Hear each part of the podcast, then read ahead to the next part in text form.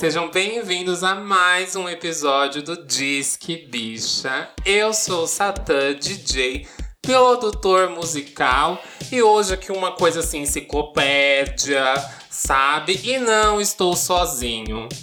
Pode falar, pode se introduzir aí, você. Tudo bem, A querida? Oi, meu amor.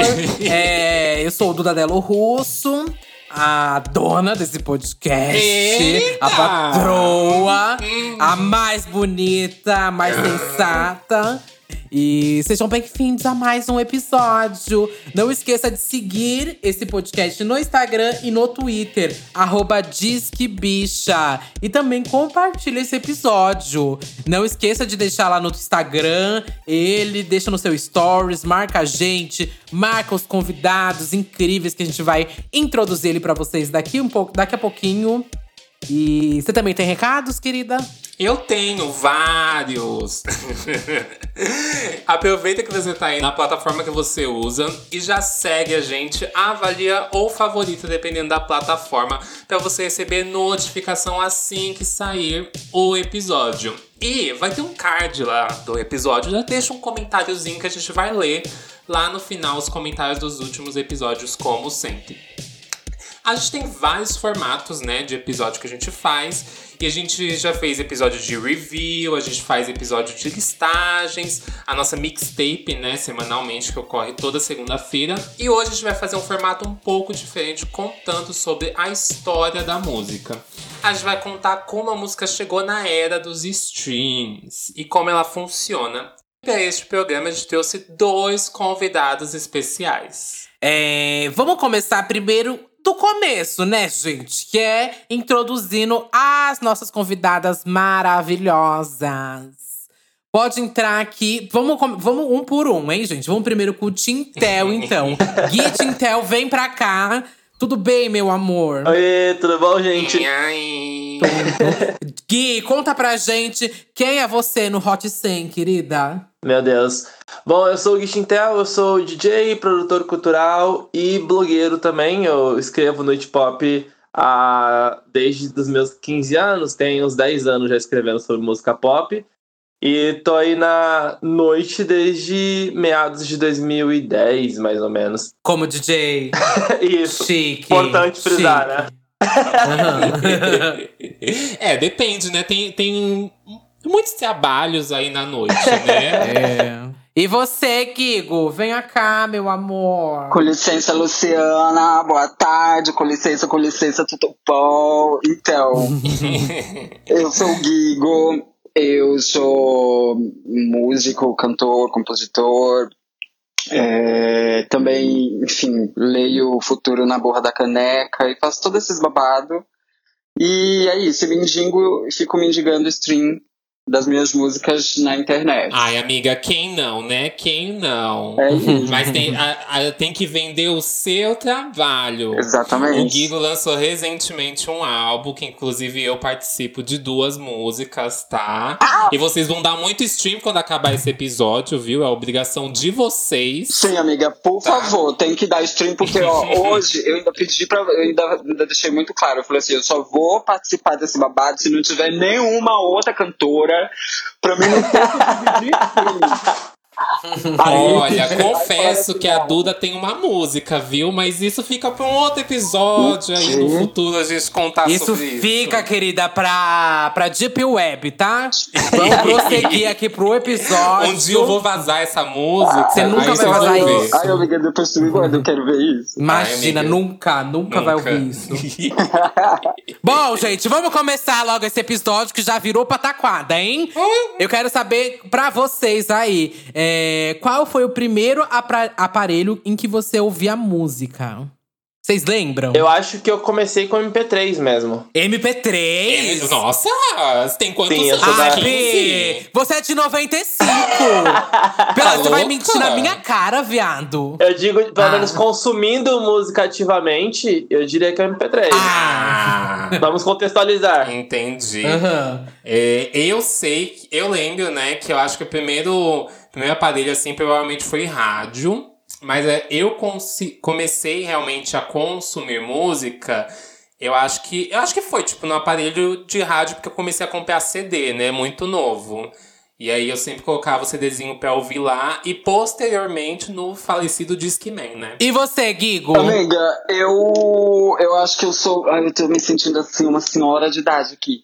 Porque eu acho que a, a, a recordação mais próxima assim, que eu tenho de consumir música foi na, na radiola mesmo, sabe? Na vitrola, Uhum. em casa. Inclusive, eu sei, tô ligado que tu gosta de vinil, né? Tem com os vinil. Amo. Ah, eu lembro que também tinha uns vinis bem antigos na minha casa, mas eu nunca não tinha vitrola mais. Eu lembro também que tinha muita fita cassete, mas eu Sim. nunca cheguei a conseguir a- a ouvir, porque sempre nunca funcionava. É, então, eu acho que eu comecei pelo vinil, assim, também. Porque meus pais têm uns que tem- eu tenho guardado, peguei ganhei deles. É, mas a vitrola de casa é aquele modelo bem antigão, grandona, que é a vitrola em cima, que tem o aparelho de tocar disco em cima, e embaixo tem o, O tocador de fita cassete. Sim, Isso, você também preto, tinha esse. Aquele preto Isso! E isso foi um hit. que a gente ainda tinha o privilégio de conseguir equalizar, né? Porque tem o negócio de aumentar grave, diminuir grave, aumenta, não sei. Uhum. O meu era o Nossa, mesmo. amiga. eu nunca vi isso, nunca vi, Tem, juro. tem isso. Era babado, Tem gata? isso. E acho que eu comecei por aí também. Com- comprei muita fita cassete também. Em casa tinha bastante. Eu, e porque esse, esse aparelho em casa, ele gravava também. Então eu podia falar, sabe? Como se tivesse um microfone nele. Então a gente conseguia gravar a nossa. O que a gente falava ali. Era tipo um gravador de áudio também. Meu- então é eu comecei o meu por primeiro eles. gradiente? Tipo isso, eu sei qual você tá falando, meu primeiro gradiente, qual que é. Mas Aquele não é colorido. esse. Eu tô ligado qual que é o meu primeiro gradiente. As pessoas, desde o começo, elas têm um tesão em gravar as coisas, né? Porque é, até aparelho de fita cassete você conseguia gravar as coisas dentro, né? E aí, tipo, vitrola também, e rádio. Gata, toda, toda, toda, toda a era, toda a era que, que viveu os anos 90 ali, acho que todo mundo era meio DJ ali, né? Todo mundo pegava a- as fitas de algum artista pra gravar outro artista em cima, né? É, tinha gente que fazia a mixtape, né? Em Exatamente. fita cassete, né? E eu também passei pelo Discman, gente. Eu usei bastante Discman. Aí acho que foi o primeiro que eu tive. E aí depois só que eu fui ter MP3. Ah, então acho que foi antes o Discman pra mim e depois o MP3. O Discman era aquele. Ah, o, é Discman, é Discman. Aquele que colocava o CD é, e, e não, podia, não podia E você balançar. colocava ele na muito. cintura? Isso. Não podia balançar muito, Ai, amiga, eu- porque senão, senão riscava o CD. Tinha que ser uma coisa assim, bem, bem levinha. Mas eu me achava boa daqui boa com aquilo pendurado no meio do, do- da cintura, assim, aquele, aquele trambolho gigantesco. Mas eu lembro a revolução que foi o MP3. O MP3, minha filha, eu senti como se eu estivesse já com um carro voador. eu também, eu também, confesso. MP3 a gente. E o bom é que depois ficou democrático, né? A gente ia em várias banquinhas ali paralela, tinha aqueles bem pequenininhos, assim, que pareciam, sei lá, um batom que a gente comprava, assim. Pagava um horror de caro, mas enfim. Ah, mas sim! tinha como ter. Sim. O meu também foi uma versão assim, ó, falsérrima, sabe? A minha não era aquela babadeira, não. Era. O, o meu primeiro eu não lembro como foi, mas eu lembro que eu morria de medo de ser assaltado e levar meu MP3. nossa, eu morria de medo que eu ia falar assim, nossa, eu baixei tanta música, gente. Tipo, Doze. tanta música, Não tipo. cabia nada, né? E parecia, parecia um mundo de músicas, né? Não tinha nada, nada, nada. Comparado ao que a gente tem hoje. Era, era, o VT, era o V3, uma versão estendida do V3, que cabia 1 minuto e 50 de música. Amiga, eu acho que cabia 25 músicas era muito, sabe? Porque era 128 kbps. É, tinha que baixar na pior qualidade. Quanto pior fosse a música, melhor, né? Que cabia mais. Ah, Isso. aham. e o pior é que assim, as músicas tinham tipo 5 minutos de música, né? Então era literalmente quatro músicas e acabou a Nossa, memória do sim. MP3, Uhum. né? Sim. E eu acho que a gente pode começar esse papo aqui falando da, de rádio, né? A gente não vai aqui se estender em falar realmente, tipo, todas as eras. Nosso foco vai ser realmente como chegou a era dos streams. E se vocês gostarem desse tipo de episódio, comenta lá que a gente faz outros pra gente se aprofundar. Mas eu acho que pra gente começar a assim, salientar um pouco esse papo, a gente tem que falar como foi a música chegando nas rádios, né? Eu sempre escutei bastante rádio. Eu lembro assim, as minhas primeiras memórias são da rádio. Eu acho que primeiro na perua, que eu ia da escola. Tinha uma perua que a gente ia. E aí toda vez ia escutando rádio. Nunca era tipo escutando CD, nem nada, porque o CD balançava muito e riscava na, na perua da escola. Mas aí, então quase sempre a gente tava escutando rádio. Acho que rádio foi meio que o guia meu musical, assim, da vida, gente. Foi tipo, eu conhecia música pela rádio, é, pelas paradas, sabe, da rádio. E o mais legal é que a gente, Também. antigamente, a gente conhecia as músicas, mas a gente não sabia o nome das músicas, porque normalmente a gente só pegava a música já rolando, né? Uhum. Eu me lembro muito que eu, eu só vim descobrir é, o nome da. Aliás, eu vim descobrir, não, eu, eu vim descobrir e já, já perdi, assim, porque eu não lembro o nome. Mas eu me lembro que quando eu era muito pequeno, quando eu ia pra creche, todo dia, gente, eu juro pra vocês, todo dia de manhã, era tipo 6 horas da manhã, eu começava a tocar aquela música do Netinho, sabe? Abre a janela e deixa o sol entrar. Eu juro que eu lembro dessa música assim, claramente na minha cabeça. E aí eu acordava com aquela música e eu passei anos da minha vida só sabendo que o nome. Eu sempre falava assim. Ah, eu adorava aquela música, abre a janela e deixa o sol entrar, abre a janela e deixa o sol entrar. Mas eu não sabia até, assim, até recente qual era o nome dessa música. Ah, eu tenho várias assim também, que eu, que, que eu não sei o nome. A gente tinha esse lance de só conhecer as músicas, é, trechos, pedaços dela, não saber o nome, às vezes não sabia nem quem cantava. Era muito louco esse negócio de rádio, né? Uhum. Eu tava lembrando que eu cheguei a pegar a rádio muito mais pela internet. Tipo, não, não ouvia a rádio em si, mas elas tinham sites que transmitiam a programação também. E aí eu cheguei a pegar na fase que eu escutava muito RBD, que daí eu ficava pedindo em rádio e escutar, tipo, Gazeta Metropolitana da vida. E aí elas tinham até aquelas versões próprias pra cada rádio, vocês lembram disso? Sim. Tinha, Uhum, eu tinha, lembro. tinha, verdade. E daí eles imitavam a voz dos cantores fazendo propaganda pra eles mesmos, tipo, Gazeta FM. Amiga, eu achava Ai, surreal eu, eu amo as isso. chamadas de rádio. Juro! Eu achava surreal, eu ficava, meu Deus do céu, como assim? A Avril Lavigne mandou um recado pra Mix TV, gente! A Avril Lavigne tá falando com a Mix TV. Eu tô passada! em português, hein? Em Em português. português! Em português! Ai, Mona, que babado isso! Eu lembro que eu consumia muito a Mix, a Mix e a. Acho que a Jovem Pan também. Era, era tipo as principais. Rádio Mix, Mix. Isso, e aí que tinha as paradas, eu ficava louca, assim, pra, pras paradas, porque eu também ligava pra pedir música. E aí tinha aquele negócio, né? Eu nunca fui essa louca que ligava na Ai, rádio. Gente, vivi intensamente. Eu, eu nunca fui, eu nunca fui essa maluca. nem, nem aquela que ligava pra participar dos. Nossa, tinha. Vocês lembram que tinha muito concurso de rádio pra conhecer o seu ídolo, pra ir buscar o Sim, CD. Sim, eu também participei disso. Nossa, eu tenho você é foto muito na maluca 89. disso, é a sua cara. Amiga, eu sou doida. Eu tenho foto na 89, Nossa. lá no prédio da Paulista. no, numa vez que eu fui conhecer a Malu Magalhães em 2008, quando ela surgiu no MySpace. Menina, babado, babado. Eu vivi intensamente essa época. E eu lembro, assim, de só de manhã acordar e ver minha mãe ouvindo rádio, ouvir aquelas músicas assim, nativa FM mesmo, sabe? É, e eu tenho, uma, eu tenho a memória de ouvir a 99. A 99 ou 106.3. Só, eu só lembro dessas duas rádios, praticamente. A 106 era Mix, né? Era, 106 é. a Mix. E a 99 é 99. Eu lembro muito da 89, porque era a, a rádio daquela época, sabe? Que, que a, a- a- as menininhas jovens botava na 89 pra ouvir Evanescence, sabe? Tinha umas Uhum, coisas. uhum. Ouvir Pitty. Ai, Eu lembro disso. amo, amo. E, e essas paradas de rádio influenciaram muito na música, né? Porque é, as pessoas ligavam, né, pra ouvir essa música. E quanto mais vezes essa música tocava, porque geralmente o mesmo programa é reproduzido de dia, de tarde e à noite, né? A mesma parada da rádio. Tanto que tinha aquela coisa de tipo assim, você não acompanhou a música de manhã e aí você colocava, sei lá, seis horas da tarde pra ouvir ela ou reouvir, né?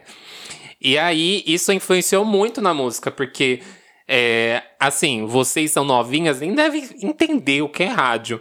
Mas, tipo assim, quanto mais vezes tocasse na rádio, sei lá, mais as pessoas conheciam o artista e, sei lá, mais ele era famoso, né? Mas a música Esse dele propagava. né? Uhum. Esse era, acho que o maior termômetro para qualquer artista era a, a quantidade de vezes que a música tocava na rádio e estava rolando lá. É, era o que ia determinar a quantidade de shows, a quantidade de discos que o, que o artista ia vender, né? Era, era bem isso mesmo. Verdade. Sim, tanto que a- até hoje eles ainda mexem muito nesse formato, nesse sentido de repetição, né? Tipo, de gravadora meter artista pra ficar tocando em várias faixas de horários diferentes pra, pra conseguir chamar atenção. As pessoas verem ele como alguém que tá em exposição. Ou, ou até mesmo em rádio do interior, né? Essas cidades menores, Sim. realmente o rádio funciona muito. Por isso que, tipo, artistas é, sertanejos focam muito em rádio, porque eles conseguem vender muito mais shows é, se, eles, se eles tocam mais em rádio do interior. Era isso que eu ia falar. A gente tá na, na era dos streamings e tal, mas é, é importante lembrar que a rádio ainda é um termômetro muito importante para determinado nicho de artista, né? De Uhum. determinado tipo de música e etc. Onde a rádio funciona pra caramba, assim. Tem. A gente, a gente, querendo ou não, não pode esquecer que a gente tá numa bolha onde a gente escuta muita coisa e tal, e tá ali ligada no stream e tal mas existe um, um- um universo totalmente a- a- paralelo a isso, onde a rádio é um termômetro absurdo para, sei lá, tem cantores sertanejos aí que bombam e a gente nem tá sabendo que os caras estão bombando horror. Sim. Porque tá tocando na rádio. Concordo, eu concordo. E até isso a gente pode até falar que eu tava. Não tava, mas sempre tô acompanhando, né? Como isso acontece real. E até porque a Pablo geralmente fala muito disso, como ela é boicotada em rádio. Tipo, a gente sabe que ela é super famosa, que ela tem os hits do carnaval e tudo mais. Mas a música dela não toca na rádio, né? E, tipo, é muito difícil tocar na rádio a música dela. Tem ainda um pensamento muito enraizado, muito.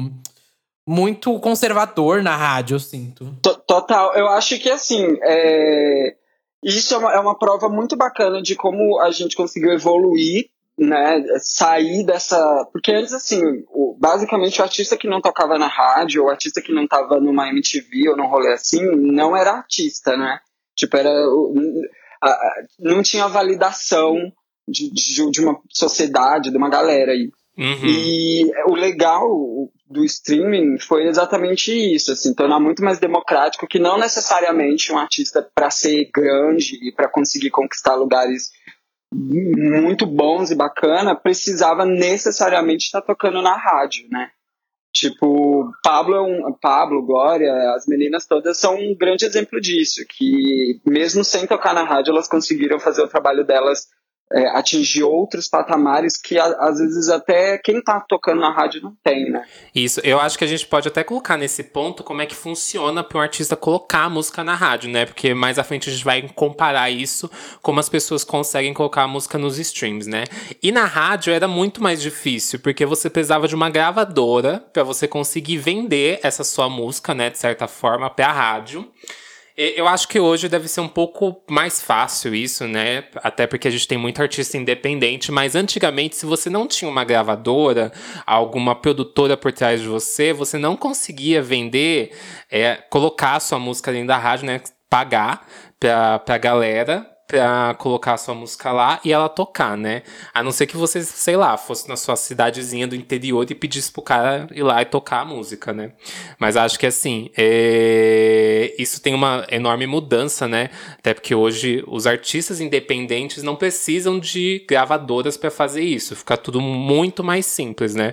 Do que era antes. E também tem um grande fator que era a mídia física, né? Como a gente comentou anteriormente, é, a gente consumia muito pelo vinil, fita cassete e principalmente, eu acho que a nossa geração pegou muito o CD. Acho que. Ah, eu ainda tô, aqui. eu ainda É, tô. a, a bicha ainda aqui tá presa no CD ainda, mas eu quero saber se vocês consumiam CD, vocês compravam CD, vocês têm CD guardado ainda. Eu consumo muito, como vocês sabem. Eu acho que eu vou até publicar uma foto no Stories. Eu tenho uma coleção até que bem grande de CDs. Que eu já perdi uma vez, tive que comprar. Acho que eu contei, né, num episódio anterior. Contou. É, mas assim, eu lembro do meu pai e da minha mãe ter fita cassete e vinil. Eu nunca comprei. E eu lembro só de comprar CD e futuramente comprar CD virgem para gravar as músicas e colocar no CD virgem. É, que às vezes a gente não tinha dinheiro, ou se não comprar o piratão, né? Tipo, coletânea completa da Beyoncé. E vinha, tipo, em dois CDs, todas as, as músicas que você achava que a Beyoncé tinha. Tipo, cabia 12 músicas por CD, eu achava, nossa, a Beyoncé uhum. tem 24 músicas, uau, eu tenho todas aqui. É que isso evoluiu pra playlist, né, amiga? A This is Beyoncé. Hoje em dia é, esse, é essa coletânea, né? Mas é, isso quando a gente não comprava esse, esse rolê dos CDs e vinham umas músicas que às vezes nem era. Né? Eu me lembro de uma vez comprar um CD assim e vinha uma música que era Silly Boy, da Eva Simon. Ah, sim, isso é um clássico! Veio, tipo, aí Amiga, e O veio... clássico feat da Gaga com a ah, Rihanna. Da Gaga com a Rihanna, juro! Foi tudo. Eu caí nisso eu por tanto tempo, gente. Ai, Amiga, eu também, eu, eu dava também. carteirada, eu dava carteirada. Eu chegava nos lugares, ai, vocês conhecem todas as músicas da Gaga, mas vocês não conhecem essa. eu achava que era uma música descartada, assim, tipo, ai, isso é uma demo da Rihanna com a Gaga. Eu fui enganado horrores. E comprei, assim, eu não, não posso dizer que eu comprei muito, muito CD, porque grana, né? Por motivo de dinheiro mesmo. A CD uhum. era muito caro, gente. Era muito era, caro. Era muito caro. Ainda é, não é, Satan? Tu sabe que. Ah, agora tá mais caro ainda, né? Porque a mídia Exatamente. física, ela tá ficando cada vez mais escassa. Você tem que encomendar mídia uhum. física. Mas era muito louco como, tipo, pra uma gravadora investir a ponto de você ven é, vender CD, né? Você tinha que ser um artista muito grande.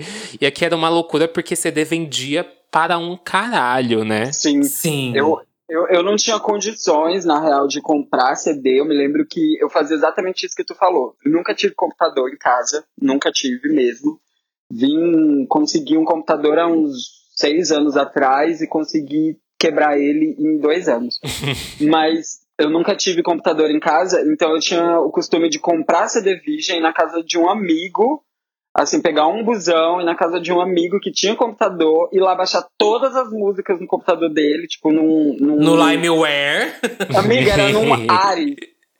Ah, eu lembro desse, eu lembro desse. Eu ia lá no Ares, baixava tudo enquanto era música, passava pra CD e voltava pra casa e ficava semana curtindo aquilo ali, pra na semana seguinte arrumar grana pra comprar mais um CD vídeo e, e, e, e lembrando durante a semana o que mais eu queria baixar, sabe? Ai. Então eu não tive muito. Aí vim conseguir comprar algumas coisas assim, já mais velho, depois dos, sei lá, dos 21, 22. Que aí eu vim pegar, tipo, as coisas que eu sou muito fã, tipo, Brand, Mary J. Blige, Prince, uhum. que são, tipo, referências Chique. incríveis, assim, que eu queria muito ter o físico, sabe? Hum. Assim. Meu pai ganhava no, no na onde ele trabalhava aqueles CDs do não é, é do Summer Electro Hits e tinha um outro que eu acho que a Metropolitana dava. Vocês lembram daquele CDzinho que era tipo seis músicas, uma coisa Lembro. assim? Sim. Meu pai ganhava no trabalho e ele trazia para casa aqueles CDs. E era tipo aquilo que eu ouvia. Às vezes ele ganhava tipo um CD aleatório no trabalho tipo da Malhação, sabe? Eu ouvia muito, muito, muito tipo CD CD de novela. Muito. Eu vim, eu vim conhecer Black Eyed Peas por causa do CD da Malhação, amiga. Te juro. Amo. E você, Tintel? Você consumia CD, comprava? CD, eu tive muitos piratões do Rebelde. Eu acho que praticamente até, até o finalzinho das atividades deles aí eu tinha todos os CDs piratas. E aí, depois da fase. A fase emo ali do, de rock colorido, cine, restart, eu também. Eu comecei a querer comprar CD porque eu queria participar das coisas que tinham tarde de autógrafo e tudo mais, e aí eles tinham que autografar alguma coisa. Muito fanzoca. e aí, é, vocês falaram de, de gravar CD e tudo mais, eu também fazia muito isso, principalmente nessa época do RBD, que às vezes eu não encontrava o CD, e aí tinha que comprar o Virgem e confeccionar mesmo, tipo, gravar o CD inteiro, uhum. e aí querer imprimir capa e tudo mais para fazer a minha versãozinha. Aí eu lembro de pegar encarte de encarte encarte de CD original que tinha em casa e trocar, tipo, colocar a Ah, capa do, já do fiz DVD, muito colocar isso. contra a capa do DVD, fazer todo o trabalho da gravadora de forma independente, contra o capitalismo. o meu CD do RBD era falso também. O meu era, o meu a impressão era tão zoada, mas tão zoada que você não enxergava o rosto deles. Sim, eu lembro, o Live em Hollywood, eu lembro que era um que a capa era zoadíssima, que era bem clarona e, tipo, estourava muito na impressão. E aí você, você olhava, você não via ninguém, mas tava lá, tá lindo, tá feito. Menina, você tocou num ponto babado. Eu tô passando. Que é os eventos que tinha pelo CD, né? Tipo, Sim. acontecia muita coisa na Livraria Cultura, FENAC, é, em geral, assim, acontecia, tipo, vários eventos de tarde de autógrafo e tudo mais, que eu não vejo mais acontecendo tanto, né? Tipo, eu fui ver. Eu lembro que eu vi um da Pablo, que aconteceu do Não Para Não. Eu fui, eu fui, muito eu cadelinha. foi. Mas enfim, isso é uma coisa que meio que se perdeu. Lá na Coreia, na Ásia no geral, na verdade, ainda acontece muito isso. De chama fansign, né, lá fora. E isso acaba potencializando as vendas físicas lá de uma forma absurda, né? Porque lá você compra o CD e aí a cada CD que você compra, é, você tem uma possibilidade a mais de ganhar o sorteio pra participar do fansign, sabe? Então as pessoas compram, sei lá, 15 versões do álbum pra ter muito mais é, chances de conseguir encontrar o ídolo dela, né? Então Uhum. isso é É babado. que aqui, aqui a gente perdeu muito esse incentivo pela, pela mídia física, né? E eu acho que essa, esse tipo de evento, ele tinha como público-alvo uma galera mais jovem, que até então, hoje, hoje tá, sei lá, tipo, ouvindo, o pessoal mais novo tá ouvindo muito funk, tá ouvindo muito trap, que não, não, não, não vejo encaixando bem dentro dessa figura de, de fangirling, de, de febre da galera ir atrás, de Uhum. chorar, de querer coisa autografada e tudo mais. A gente pega, sei lá, teve Luan Santana no, no sertanejo que, que se ele fizer uma tarde de autógrafo, a galera ainda topa comprar o CD físico pra poder ter a, a- a assinatura dele lá, mas a gente perdeu muito esse incentivo da mídia física. Acho que nisso esses eventos foram perdendo sentido, que não dá pra você levar o Spotify lá pra galera autografar e tal. Eu acho que tem muitos pontos, porque é, a gente tinha muito isso do, do artista independente que estava em ascensão no momento e que a galera estava consumindo, não tinha essa mídia, né? E a gente pode até falar aqui como é que era colocada essa mídia física no mercado, né? Que um artista precisava meio que ou vender o álbum dele para uma produtora e gravadora, né? Eles ofereciam um valor e a partir dali o, a gravadora comprava os direitos daquele álbum e distribuía, né? Vendia fisicamente. Ou a gravadora ia atrás do artista, ou dependendo do acordado entre eles, um valor, uma porcentagem em relação às vendas, né? Era o que o artista tirava. Acho que, que fora assim, se você não tivesse esse contato realmente com gravadora, ficava muito difícil. A única possibilidade que eu penso é tipo a som livre. Vocês lembram da som livre? Sim. Sim. Que vários Sim. Artistas independentes. É, vários artistas independentes conseguiam contato com a Som Livre pra fazer uma tiragem e a Som Livre meio que distribuir uns álbuns, assim, vender, né? É, Exatamente, existe até hoje. E eu lembro que eu ouvia muito essas histórias de vários e vários artistas. Nossa, que mais tem história de artista que falava que gravava uma demo, tinha o sonho de ser famoso e tudo mais. E aí levava a demo em várias e várias gravadoras. Aí, tipo, várias gravadoras falavam não e tudo mais. Hoje em dia, tipo, a gente vê isso meio que mudando, né? Porque se você não precisa gravar uma demo e sair distribuindo em gravadora e gravadora, você vai e você mesmo coloca no Spotify, coloca no sobe no YouTube, sua música, né? Tem uma facilidade muito maior. Tipo, é o que mais tem a biografia de artista falando que ele fez isso, sei lá, do Queen. Eu já vi, já vi tan- tantos artistas falando isso. Que bateu de gravadora em gravadora. Hoje a gravadora, a gravadora assume mais um papel de distribuir, na verdade, Uhum. né? Não tem mais essa, essa necessidade de, de ser a estrutura pro artista. Então, tipo, rola muito. Até porque hoje eles trabalham muito numa pegada meio A&R, tipo, de encontrar artistas novos que já, já tem coisa, já tem coisa feita, coisa pronta, só pra eles incluírem a marca lá, que é o que vai puxar eles pra mais espaços de destaques. Mas a gravadora também perde muito essa função, né? De, de ser essa estrutura básica. Tipo, não, muito artista hoje consegue fazer a carreira sem que tenha essa, essa grande empresa por trás. Total. Eu lembro que eu comecei até é, ouvindo esse rolê por causa do MySpace. Acho que o MySpace deve ter sido o primeiro, né? Site, assim, que começou a viralizar artistas independentes e tudo mais. Pelo que eu me lembro. É que você pra mim- conseguia colocar a música no, no MySpace, né? Tinha, tinha uma aba. Você, você tinha meio que um perfil de artista, entre aspas. Era sua né? gravadora ali, né, É. amigo? E aí você conseguia colocar a música, foto e colocar para as pessoas baixarem a música ainda. Total, era tipo sua própria gravadora ali. Tu colocava música, tu montava um perfilzinho, colocava umas fotos ali, e tinha como compartilhar com uma galera. Uhum. Até inclusive mandar pra, pra estúdios e, e, e, enfim, gravadoras também, tipo, iam lá quando, quando começou a bombar, uma porrada de gravadora começou a olhar pro MySpace e ver o que, que tava rolando ali também. Sim, É, eu eu conheci lembro. a Katy Perry na, no, no MySpace. Eu conheci, eu lembro a Malu Magalhães. A Malu Magalhães colocou Tchubaru Baruba lá. E aí eu lembro que fez mega sucesso. E aí ela assinou com uma gravadora. A música virou comercial.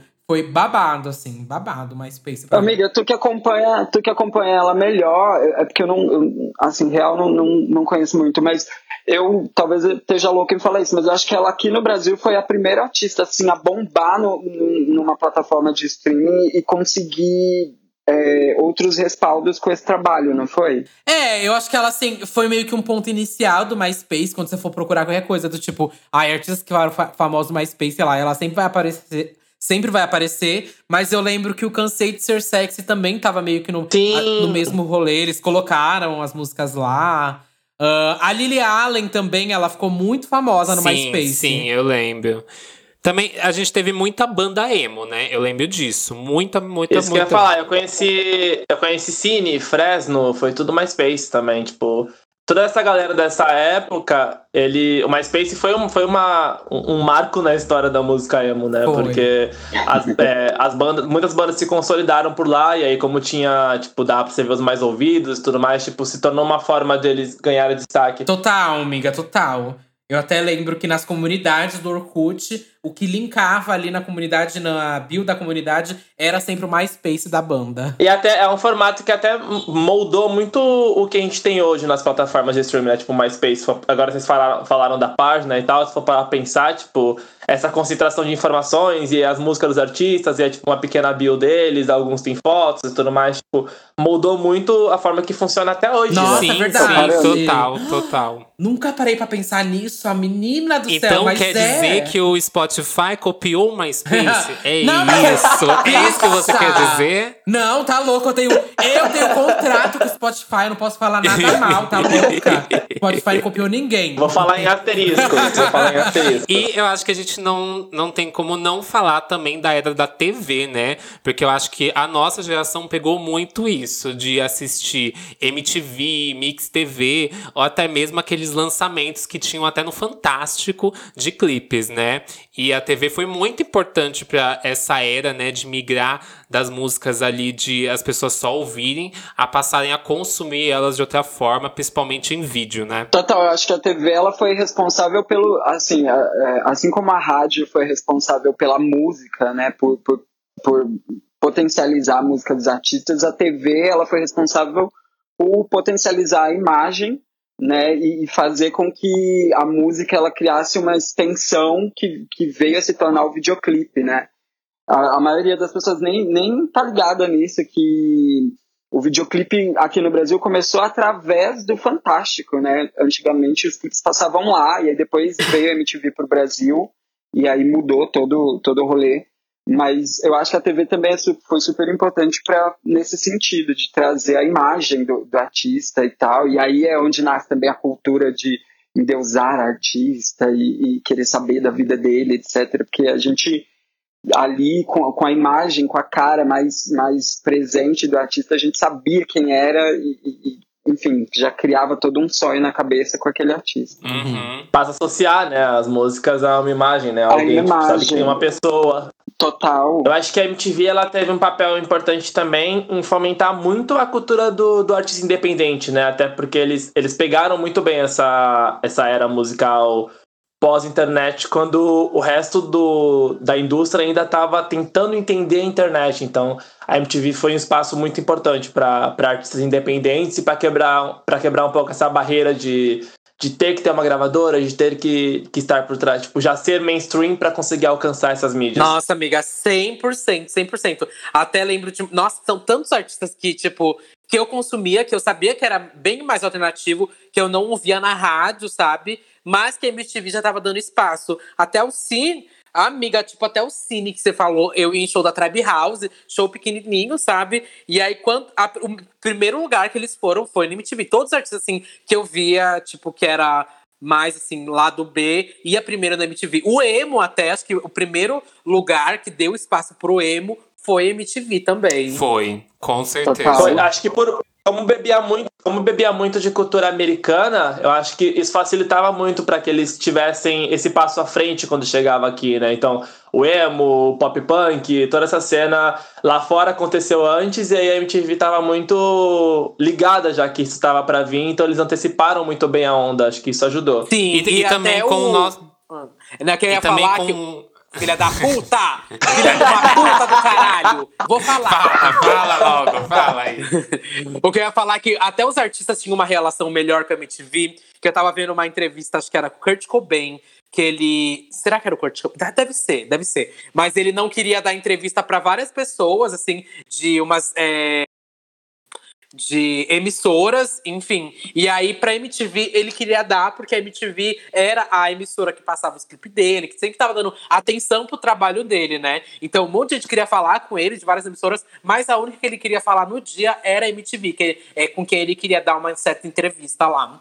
Então, ela tinha esse papel assim, fundamental. E até os artistas tinham essa relação melhor com a MTV, né? Porque eles sempre iam dar entrevista, as músicas dele estavam passando lá. Acho que ela teve, assim, um papel fundamental. Tanto pros artistas como pra quem consumia, né? Eles valorizavam mais o, o artista, né? A Uhum. música e tal. Eu não sei, mas é, me corrija se estiver errado, mas acho que a MTV foi o primeiro canal focado 100% em música, né?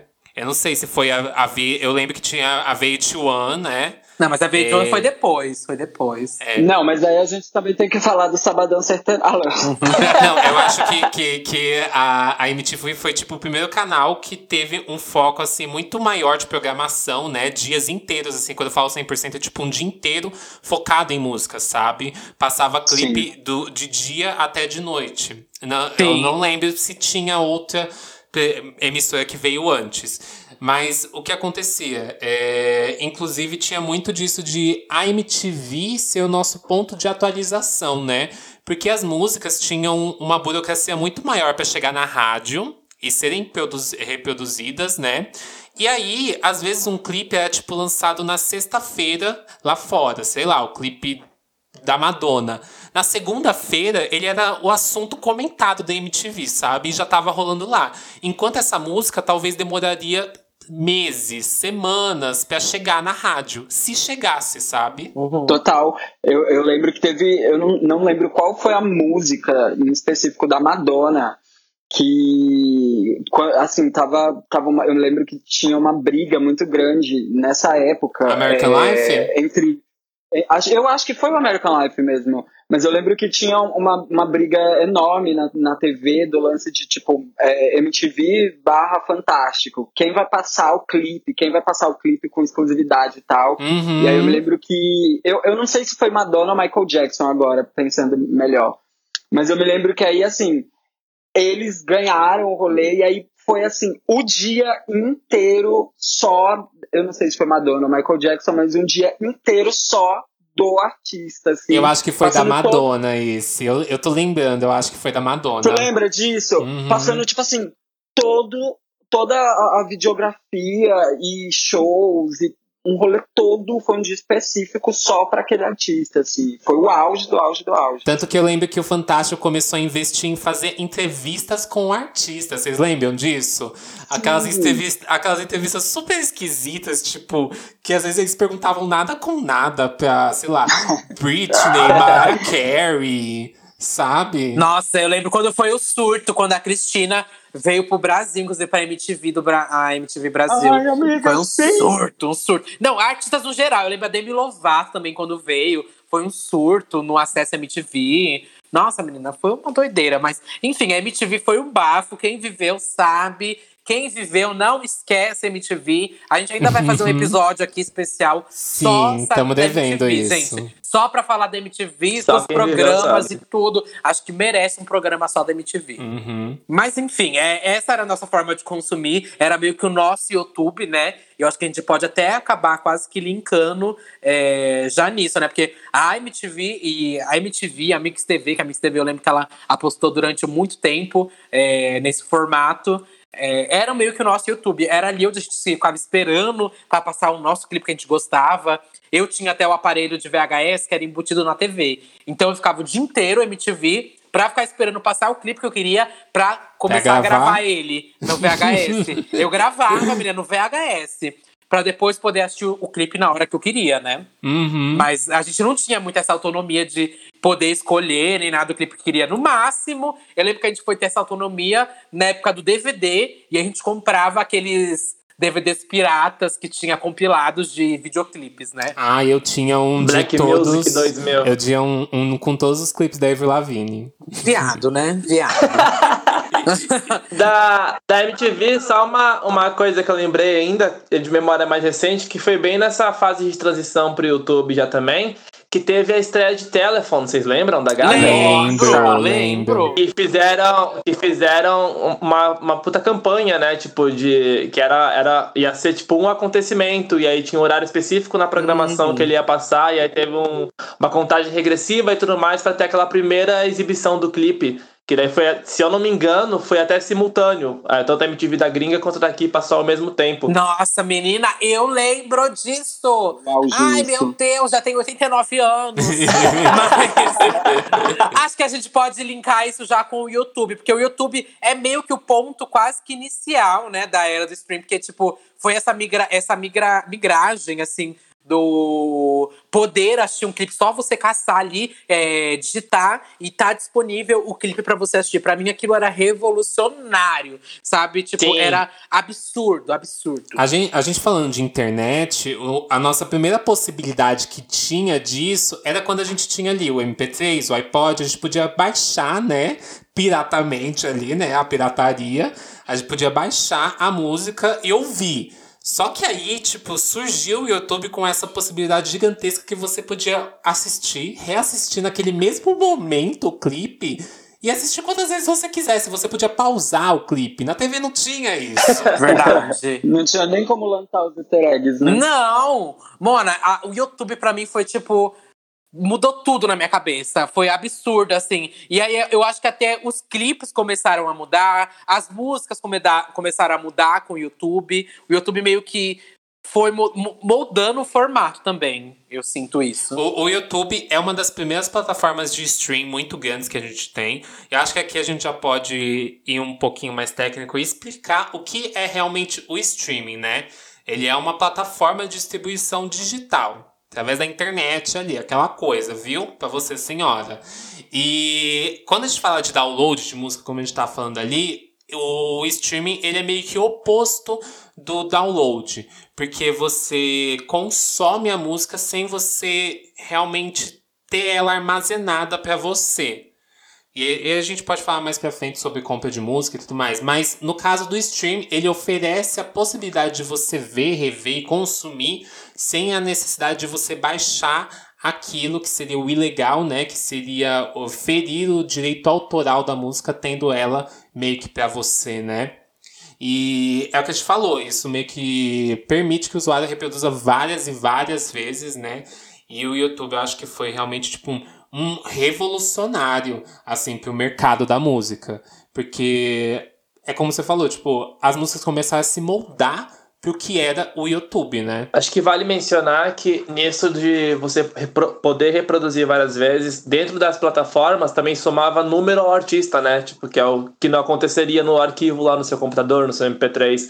Tipo, você ouvindo baixado, ninguém sabe que você tá ouvindo, só você, mas nas plataformas soma, soma pra eles Me também. veio a imagem daquela menina com a, com a touca na cabeça, o MP3 na mão e fazendo. ninguém tá ouvindo, ninguém tá vendo, ninguém tá sabendo. Eu lembro, gente, que no YouTube começou também a ter esse negócio de viralizar videoclip, videoclipes. ah, veio aqui na minha cabeça uma primeira coisa que era aquele OK Go. Não sei se vocês lembram de OK Go, que era o. Sim, você le- ah.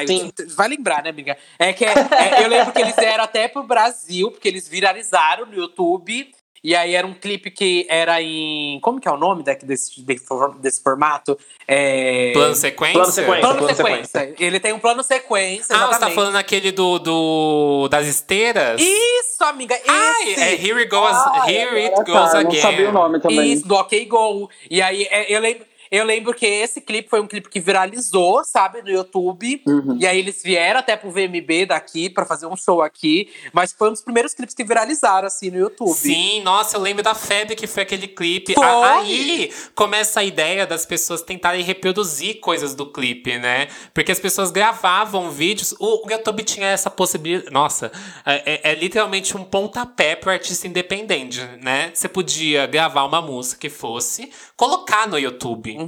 E as pessoas podiam ouvir aquilo. Você poderia gravar o seu clipe aí com a sua câmerazinha em casa, subir no computador e colocar lá dentro do YouTube.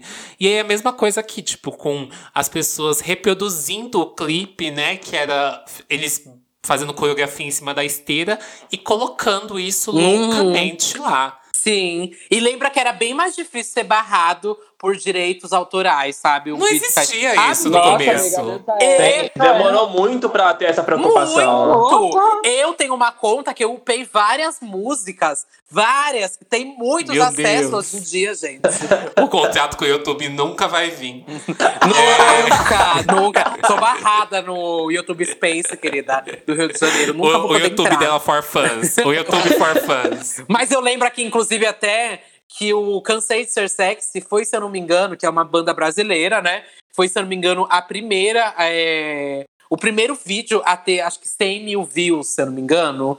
Mas eles têm, tipo, recorde que é deles, assim. Pra você ver que uma banda brasileira foi a primeira a conseguir isso, sabe? Tipo, é, e era uma banda meio que independente, Cansei de Ser Sexy, sabe? Era, tipo, super. Depois eles foram assinar com gravadora e tudo mais. Mas Cansei de Ser Sexy foi também uma banda que surgiu nessa era da internet e, nossa, tipo, usou e abusou dessa era da internet, porque eles entendiam, né? Eram jovens que entendiam como funcionava isso. E eles conseguiram é, levar isso pra um outro lugar, né? Tipo, que, que foi além de Brasil, assim, foi mundo mesmo.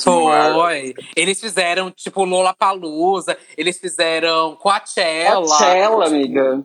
Eles entraram no Hot 100, amiga. Tipo, eu vi um monte de gente falando da Anitta e tudo mais. Mas eles entraram no Hot 100, gente, em 2000 e sei lá quanto. Acho que era 2007, não sei. Tô Deve ser alguma coisa aí. O Uma YouTube surgiu aí, em por aí. 2005, eles foram, tipo, muito pioneiros. E, Muito! e, e não existia essa preocupação, como você falou agora, de direitos autorais como tem hoje, né? Uhum. E que o YouTube passou a, a se modificar por causa disso, né? Tipo, é, meio que incentivar os artistas a ter sua própria plataforma dentro do YouTube, né? Que era ao vivo. Uhum. Vocês lembram disso? Quando tu, era a febre de, nossa, um artista tem um vivo, ele é tipo verificado. É como se fosse isso. sim. Aham. E, e meio que o artista ganhar dinheiro a partir de cada view que tinha no, no clipe dele, né? Pro artista, ao invés de fazer a estreia, sei lá, na TV, fazer a estreia no YouTube. Que ele ganharia mais dinheiro, entre aspas, né? Tendo o vídeo dele ali. Rolou essa coisa da monetização, realmente. E mudou até a forma também como estrear o clipe, como você falou. Porque valia mais a pena realmente pro artista estrear um videoclipe no YouTube. Ah, e isso foi se tornando proporções tão grandes, né? Que começou a ter essa disputa, essa rixa do tipo, quem consegue mais views em 24 horas. Começou a ter milhares de assim, tipo, quais são os clipe, videoclipes mais visualizados? Quais são os videoclipes que têm mais likes? Começou a meio que tornar isso a uma grande Os ranking que tem disputa. menos, os que tem maior número de dislikes também. Enfim, começou a tornar uma grande rixa isso no YouTube. E, e aí a gente tem nessa questão é, essa comercialização, né, de views e um surgimento de vários outros conteúdos que eram voltados para isso, como por exemplo, quando teve aquele marco gigantesco que é Beyoncé lançando, tipo, sei lá, meia-noite, um álbum inteiro visual. Sabe? Do nada isso. Isso é um marco na música. É uma a Beyoncé lançando o álbum Beyoncé é um marco, tipo, na forma de se divulgar a música. Que antes as pessoas precisavam ir em programa de TV, sabe? Fazer entrevista, Sim. fazer Sim. uma performance no Faustão, sei lá. E, e do nada, tipo, ok, como é que eu vou lançar meu álbum? Vai ser completamente diferente de tudo. Vou lançar tudo na internet para todo mundo assistir e ver na internet. Uhum. E o mais louco, e o mais louco é que é, ela, ela mudou, é, ela, na real, assim, a Beyoncé um dia tomando café falou, ah, vou apertar esse botão aqui e vou lançar todos, todo, um álbum inteiro com 250 vídeos, com clipes incríveis, etc. Mas vale lembrar que essa, esse rolê do, do, do álbum da Beyoncé também acabou mudando é, até a, a, forma estratégica de, de lançamento e etc, né? Porque também, antes, antes disso, um pouquinho antes disso, é, veio o YouTube, aí automaticamente os artistas começaram a mudar as estratégias de lançamento, e aí começou com o rolê de vou lançar um single primeiro, aí lanço um clipe, aí depois eu lanço outro single, e aí depois eu lanço outro clipe, e aí eu lanço o álbum, Sim, e aí eu nossa. a era e aí eu começo uma era, e aí Beyoncé pegou e falou assim: o quê? Peraí, só um minuto que eu vou mudar isso aqui rapidinho, que hoje eu acordei nervosa.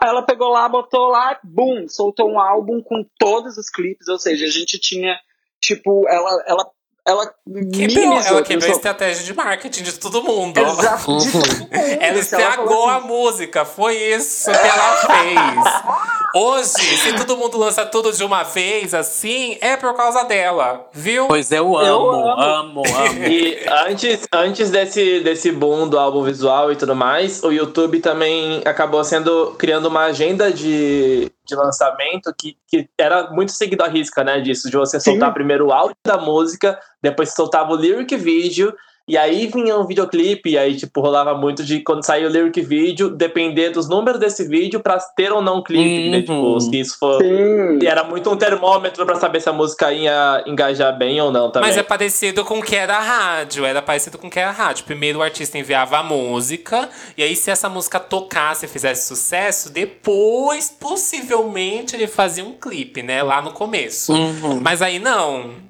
Aí veio a música no YouTube. Esse boom do YouTube também é, favoreceu muito a valorização dos videoclipes, né? Tipo, a galera começou a trabalhar muito mais a parte visual. Aí tem uma tem um período ali que rola uma queda de qualidade, até por pela galera entrado, ter entrado muito na vibe de, de querer viralizar, de querer criar umas coisas mais simples que pudessem ser reproduzidas.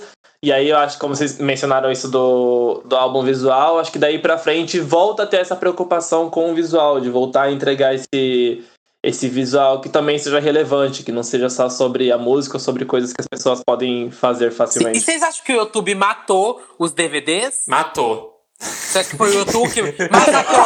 massacrou o YouTube matou o DVD, matou o Blu-ray, ele matou toda essa, a fita cassete. O YouTube matou tudo, amiga. Nossa, foi assim. Em questão de vídeo, eu acho que realmente é essa facilidade de você ter o conteúdo sem você precisar comprar, sabe? Esse é o maior ponto, a acessibilidade das pessoas.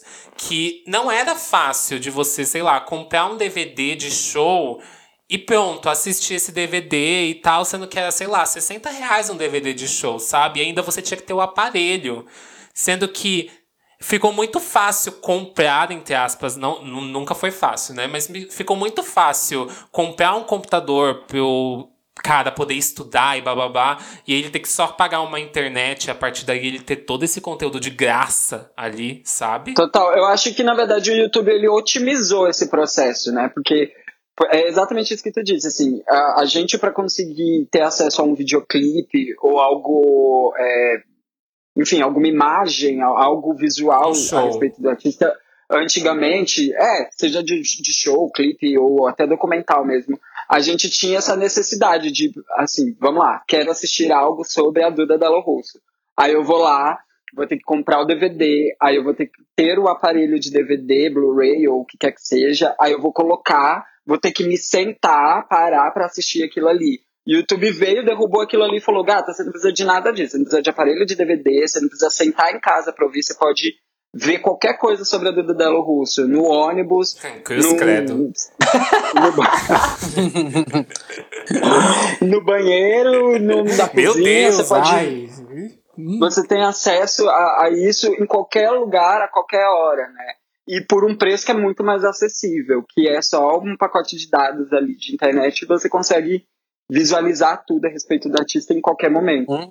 As gravadoras também tiveram que se adaptar no sentido de trocar esses formatos, né? Porque principalmente nesse, no comecinho, quando não tinha tanta, tanta preocupação em cima de direitos autorais, se o artista não colocasse o, o vídeo do show lá, algum fã colocaria. Se não colocasse Nossa, a- tipo, coisas que estavam em outros formatos, alguém ia lá e ia disponibilizar. Então, a gravadora meio que profissionaliza isso e tenta cortar esse caminho quando ela vai lá e, tipo, não, tá aqui, ó, no canal oficial do artista em HD. Aí você pode assistir aqui com a gente. E aí isso muito vai substituindo, acho que não, não chega nem a matar os formatos anteriores, porque quem quer consome até vinil e fita hoje em dia ainda, mas cria essa facilidade, né? Tipo, você encontra mais fácil e aí hoje tem, tem isso de você encontrar mais fácil e com uma super qualidade que talvez não tivesse nem no formato anterior. Então, facilita muito e substitui por conta disso.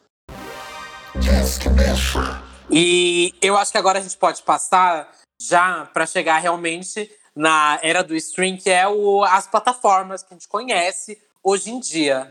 E a principal delas, né, que é o Spotify, ele é um serviço de stream de música, de podcast e de vídeo também. Ele foi lançado em 2008.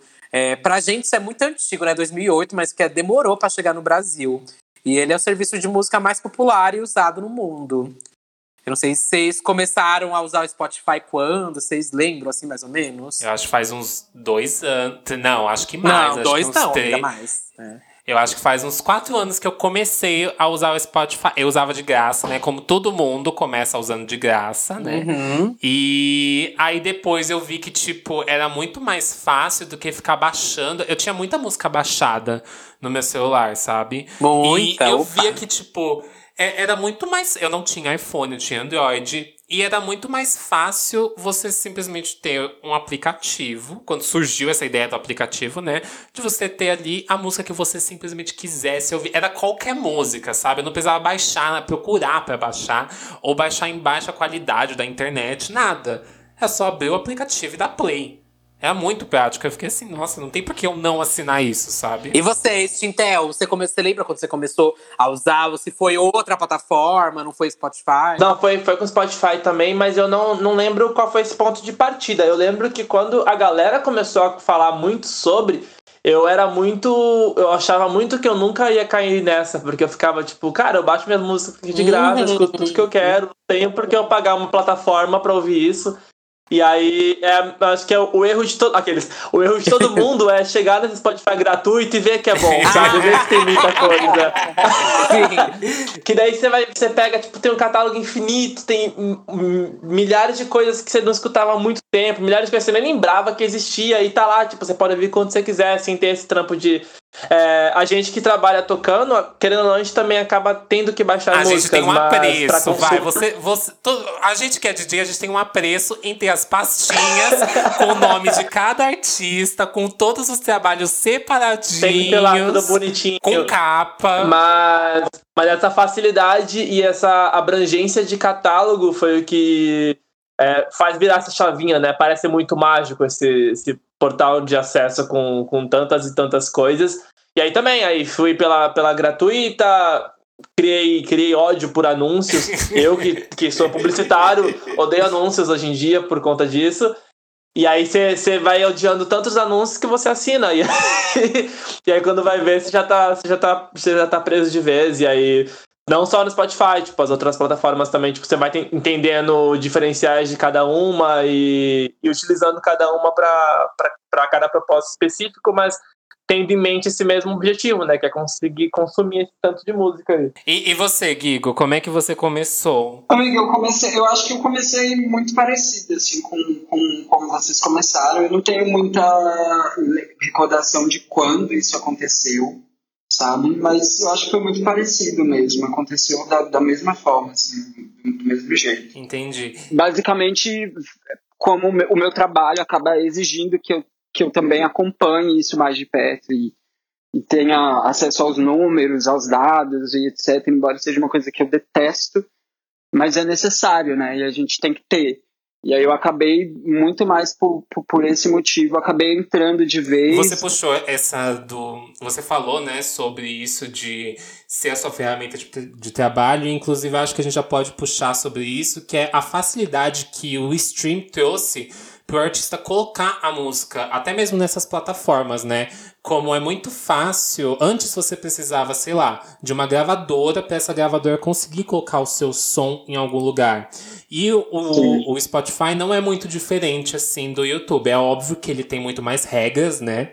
Que você não pode uhum. subir a música de ninguém ali. Existe isso ali mesmo. Sim. E que é muito mais fácil, tipo, Vou, vou explicar mais ou menos o rolê assim para vocês, mas você precisa de uma distribuidora. E existem diversas distribuidoras, distribuidoras gratuitas até, para você subir. Você entra lá, cria sua conta, sobe a sua música, coloca os dados da sua música, sabe? E nesse mesmo tempo que você coloca os dados da sua música e sobe no site, ele automaticamente já registra a sua, a sua música. Uhum. Que era algo que, tipo assim, você precisava em cartório fazer, emitir um fonograma e tudo mais, né? Era muito mais difícil para um artista independente conseguir fazer isso Sendo que agora é só, tipo, subir os dados no site e mandar pra plataforma que em duas semanas vai estar disponível para todo mundo ouvir a sua música, sabe? Exatamente. Eu acho, é, na real, eu acho que isso veio através. Assim, o Spotify tá, tá até um pouco alheio a isso, né? Porque o que viabilizou isso foi muito mais o, o rolê das distribuidoras que vieram pro Brasil ou que, que se criaram distribuidoras no Brasil, porque antes. É, era muito mais um, é, como, como, como tu disse, assim, era um rolê da gravadora, tem uma editora que, que detém ali, que faz uhum. todo, todo o trâmite legal de direitos autorais e, enfim, de uma música e manda para as plataformas. Aí, com a entrada das distribuidoras, e vai lembrar que é tipo muito recente isso, tipo, muito, muito recente mesmo. Porque eu lembro que eu, eu comecei a enfim, a fazer música e entrar no rolê dos streamings há seis anos atrás, com o meu primeiro EP. E lá atrás a gente tinha muito poucas distribuidoras no Brasil, eram tipo três opções, sendo que dessas três, quatro opções, só tinha uma que era gratuita. Mas de qualquer forma era muito mais acessível, né? Porque você pagava Sim. um valor muito baixo, assim, perto do que é, sei lá, você investir e correr atrás de uma gravadora total, é, para você colocar total. sua música. Tipo assim, eu, eu juro, gente, que tem um site que você consegue colocar a sua música por é, R$19,90. Eu não vou falar o nome do site, mas tá aqui na minha cabeça. Não é, fala, gente. É, mas você consegue colocar por R$19,90 e, tipo, todos os streams da, da música, cada play, ele conta um valor. Ele conta 0,001 centavo, por exemplo. Uhum. E aí, é, é, é 0,0016, né? Pra ser Não, mais é. preciso. É. Eu acho que a última informação que veio do Spotify, que o valor pago por eles para cada play é 0,00397. 397? Ou seja, é, se você, isso é uma informação de 2018. Então o 0016 é do YouTube. Isso. Exatamente. Veio, assim, é, o streaming veio para ajudar muito mais, assim, sem sombra alguma de dúvidas, democratizou bastante e liberou acesso para qualquer artista que fosse conseguir fazer isso, desde que, claro, é, tenha, enfim, é, consciência de, de que tem que tem ali as suas regrinhas, né, direitos autorais, é, enfim, em torno disso, mas facilitou a vida assim de geral, uhum. sem sombra nenhuma de dúvida. De certa forma, profissionali profissionaliza super o, o rolê do YouTube, né, que o YouTube tinha esse espaço de você poder publicar o que você quisesse, inclusive o que não fosse seu, e aí o Spotify ele cria esse padrão. Então, tipo, você quer publicar, tem que ser uma música sua, ela tem um, um padrão X de volume, ela não pode ser só ruído, ela não pode, tipo. Ele cria vários, várias especificações que ajudam a criar um, um padrão que profissionaliza bem esse rolê, né? Mantém a, a facilidade do que era você publicar em outras plataformas, tipo o MySpace, que a gente falou anteriormente também, mas aí já profissionaliza ele, né? Torna uma coisa mais séria para você conseguir estar equilibrado aos artistas que vão chegar ali por meio de uma gravadora também. Uhum. Sim, capital... e também capitalizar em cima do seu trabalho, né? Porque Sim, sim. Eu acho que tem até dois lados, a gente não pode deixar de falar. Tem dois lados da moeda, claro, né? Que tentou, ajudou de diversas formas artistas independentes e tudo mais. Mas nesse período de pandemia, a gente conseguiu ver como a maioria dos artistas viraram meio que reféns, né, das plataformas. E como não dá pra você esperar tirar o dinheiro, ah, sei lá, viver de- do valor que, a, que essas plataformas de stream vão te gerar, né? Ah, meio que vi, os artistas se viram reféns ainda de shows, porque não tem. é, você conseguia tirar um bom dinheiro vendendo mídia física como CD, fita cassete, ah, enfim, muito, Uhum. muito dinheiro em cima disso. É claro que isso também, as- na maioria das vezes, era jogado pra gravadora, esse dinheiro, e repassado pros artistas. Mas conseguia fazer um dinheiro com essa venda de mídia física. E hoje em dia, é, você é quase que escravo da, das plataformas de stream. E com esse vi- 0,003 é, 348 centavos é muito pouco, né? Tipo, com mil reproduções, você consegue tirar 3,97 dólares, né? E... Exatamente. Enfim, e aí, se você for vendo no final, é um valor que, tipo, não dá pra você Comprei viver um pão, mensalmente. Um pão, a É. mortadela e É. um queijo. Às vezes sai. mo- Só o pão. Tinashe agradece. É, Só o pão e a manteiga, às vezes. E ai, que bom que Duda falou isso, assim. Duda, obrigado, necessaríssima. Porque é exatamente isso, assim. A gente que vive como artista independente, fazendo, colocando o trabalho na rua, é, o streaming ajudou demais, democratizou, é, deixou mais, assim, mais fácil e ao mesmo tempo criou novas rédeas ali para de certa forma colocar o artista num, o- num outro lugar assim que é assim que se parece muito com o rolê de gravadora também. Então ao mesmo tempo que é totalmente diferente é muito parecido porque aí hoje em dia você tem lá o streaming te, te ajudando facilitando e ajudando você a veicular a sua música mas ao mesmo tempo a, a- quantidade de malabarismo que tu tem que fazer para conseguir ganhar alguma coisa com aquilo dali só te mostra que no final das contas, você que é artista independente vai precisar ir pra rua, vai precisar fazer show, vai precisar trabalhar demais para conseguir para conseguir fazer viver disso mesmo, né, propriamente dito. E eu acho que pra finalizar aqui sobre o stream, eu queria saber de vocês o que vocês acham que mudou na música a partir do momento da que entrou as plataformas de stream, né? Essa grande era. Eu acho que tem muitos fatores que eu gostaria de citar e a gente falar sobre. Principalmente, eu acho que a duração das músicas, né? Antes a gente tinha músicas com uma duração muito maior, né? A gente pode até citar, por exemplo, Justin Timberlake com músicas de 8, 10 minutos, sabe? E que hoje a gente tem aí músicas que beiram 2 minutos, 2 minutos e 10, 2 minutos e- e 11. É, músicas que são específicas, preparadas para não só essas plataformas, mas como para outras, sabe? Tipo Instagram, TikTok. A gente também pode citar é, as músicas que, que são específicas também para o stream, como músicas com passagens, né? Que se conectam elas, né? Acabam virando um, um CD como Cromática, que vira um grande DJ set quase, sabe? Porque elas são todas interligadas As ali né? e que o stream ele trouxe essa facilidade de conexão entre as músicas, né, essas passagens, até mesmo com essa seleção que você consegue colocar de quantos segundos de passagem você quer nas músicas, né? O que vocês acham que que trouxe para essa essa essa nova era, né? O que que ela trouxe pra gente? Eu acho que o lance da duração é, é, o, é o que, que bate mais, né? Se for para pensar em relação a, a mudanças consequentes do, das plataformas de streaming, que é por conta dessa, dessa proposta de playlist. A galera começa a criar muito mais pensando em entrar dentro de playlists e em ter uma taxa boa de reprodução. Então, tipo, você tiver uma faixa gigante, é muito provável que você quebre essa experiência e que a pessoa vai pular a sua música ou não vai ouvir sua música inteira. E aí, nisso, as músicas acabam encurtando, até também nesse. é, a- a- facilita a experiência das pessoas escutarem e também de você conseguir. Você tem um tempo um pouco menor, mas que você repete mais coisas, as pessoas conseguem lembrar mais daquilo que, daquilo que escutou.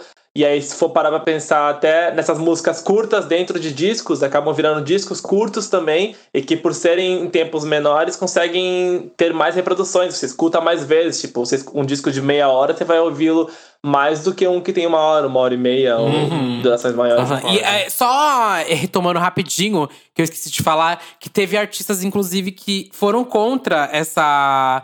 É, toda, toda essa, essa nova forma meio que da plataforma de streaming. A gente tem, tipo, meio caso que a Beyoncé foi criar o Tidal, né? O Tidal, que é a própria plataforma dela. Eu lembro que teve aquele rolê da Taylor Swift que tirou a, os álbuns dela também, lembra? Pra questionar essa Sim. monetização. A maquininha é. do boleto, meme, né? Aham. Uhum. que rolou o meme do boleto. Enfim, é, eu vejo vários artistas que são meio contra, assim, todo esse rolê que tá tendo com a plataforma de stream. E vários que estão se adaptando, né? Realmente, encurtando a música, que estão fazendo músicas que estão é, é, meio que feitas assim para entrar em playlists oficiais que realmente dá um boom, né? E também a gente vê cada vez mais é, uma diminuição de álbuns, né? Porque as pessoas consomem playlist, não consomem mais álbuns. Então, o que a gente vê é lançamentos, assim, absurdos de singles. A gente vê a Anitta aí, que mal lança álbum. É uma das maiores artistas nacionais dessa, uhum. dessa nova geração.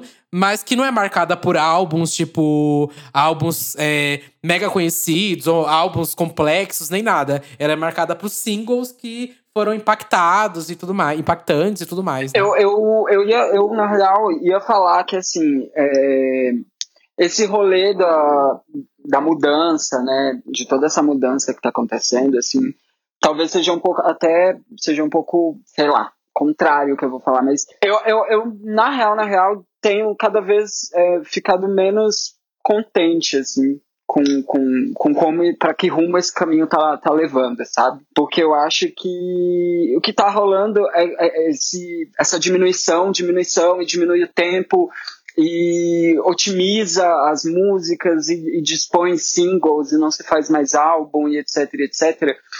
Eu não sei para que caminho real isso vai, vai levar. Músicas sabe? de 15 acredito, segundos. Música, é, é uma coisa meio jingle, né? Uhum. É, vai virar um jingle, total. Eu não sei se eu sou muito assim, talvez seja muito saudosista por conta de tudo, todos os processos que a gente já acompanhou ou até já viveu no, nesse rolê da música. Mas eu acho que eu, eu, eu também sinto que isso também, a, a gente que, que faz arte, a gente que é música, a gente que é artista, é, enfim, eu acho que a gente também tem muita responsabilidade, sabe? Eu acho que o artista também tem que ter muita responsabilidade e, e comprometimento, pelo menos um pouco com o que está fazendo. Né? Vale a gente também começar a olhar para isso e enxergar, tipo, a que ponto eu estou levando o meu trabalho, sabe? Em que lugar eu tô, eu tô a, a que consequências eu estou levando o meu trabalho para enfim, me destacar ou para conseguir qualquer coisa assim, sabe? Porque daqui a pouco a gente, tá, a gente já tá numa era de fazer música por demanda, né? Uhum. Tipo, a demanda agora é o, é o pagodão, então a gente vai fazer o pagodão. A demanda agora é não sei o quê. A demanda agora é fazer música de um minuto. A, a demanda agora é fazer feat o tempo todo. Música então, pro assim, TikTok gente, com dancinha. Música pro TikTok com dancinha. A gente já tá caminhando pra um, pra um ritmo que vai ser humanamente possível acompanhar daqui para frente, sabe? Daqui, daqui a algum, alguns anos, assim, se a gente continuar nessa, nessa estratégia, digamos assim, o, o artista, ele, no final das contas, vai estar tá se sabotando, sabe? Vai estar tá jogando contra ele mesmo, sabe?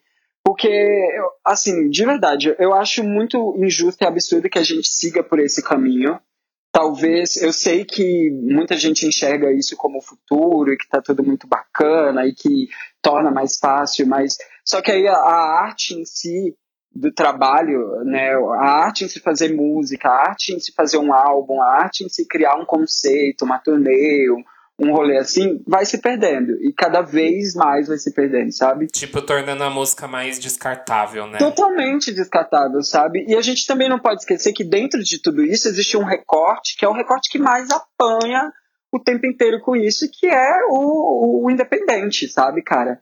Quem é que concorre? Assim, eu, eu não conheço, mas se vocês conhecerem, eu peço que vocês até podem me contrapor, que eu vou dizer aqui mas eu não conheço nenhum artista independente que consegue lançar quatro, cinco videoclipes é, num, em menos de um ano, sabe? consiga fazer isso, consiga lançar quatro, a, a gente até A gente até consegue colocar, porque as pessoas vão lá comentar isso, as pessoas vão falar, ei, tem esse aqui. Mas a gente, a gente tem que colocar sobre a, eu acho que as pressões que essas plataformas trazem em cima do artista. A, da mesma forma que X e Y artista entrega um trabalho de muita qualidade e tudo mais, porque esses são os parâmetros que essas plataformas colocam, é, é o mesmo parâmetro que às vezes é cobrado sobre esses artistas independentes. Então a gente tem muita galera que consegue fazer um clipe com o um celular, que consegue fazer uhum. algumas coisas assim, sabe? Ser meio autodidata com tudo. E, e eu, acho que, eu acho que a gente chega até nesse ponto de que o mesmo artista ele acaba tendo que aprender a fazer várias coisas, né? Pra conseguir reproduzir essas várias coisas. É... Era, era, era aí que eu ia chegar, amigo. Porque assim, conseguir consegue, mas em que condições ele vai conseguir fazer isso? Tá dentro do, do, do padrão de qualidade do mercado, sabe? Do, ou do padrão que é exigido pelas pessoas. Você não acha que também é, é muito sobre ciclo? Porque até pouquíssimo tempo atrás não existia Spotify. Tipo, a gente não tinha, não tinha uhum. ideia de que existiria uma plataforma dessa forma. E aí, desde a da ascensão e e estabilização deles, surgiram outras, outras plataformas que criaram também novos costumes. Hoje, por exemplo, tem muito lançamento que tem um, um link oficial para o challenge do TikTok na descrição do YouTube. Verdade. Isso era uma coisa que, tipo, até ano passado, até o começo desse ano não acontecia, hoje acontece. E aí agora tem o, o Rios do Instagram, a galera já começa a fazer coisas pensando neles também. Aí, tipo, criam música que. As músicas têm que ter uns 15 segundos chiclete que as pessoas vão usar nesses vídeos.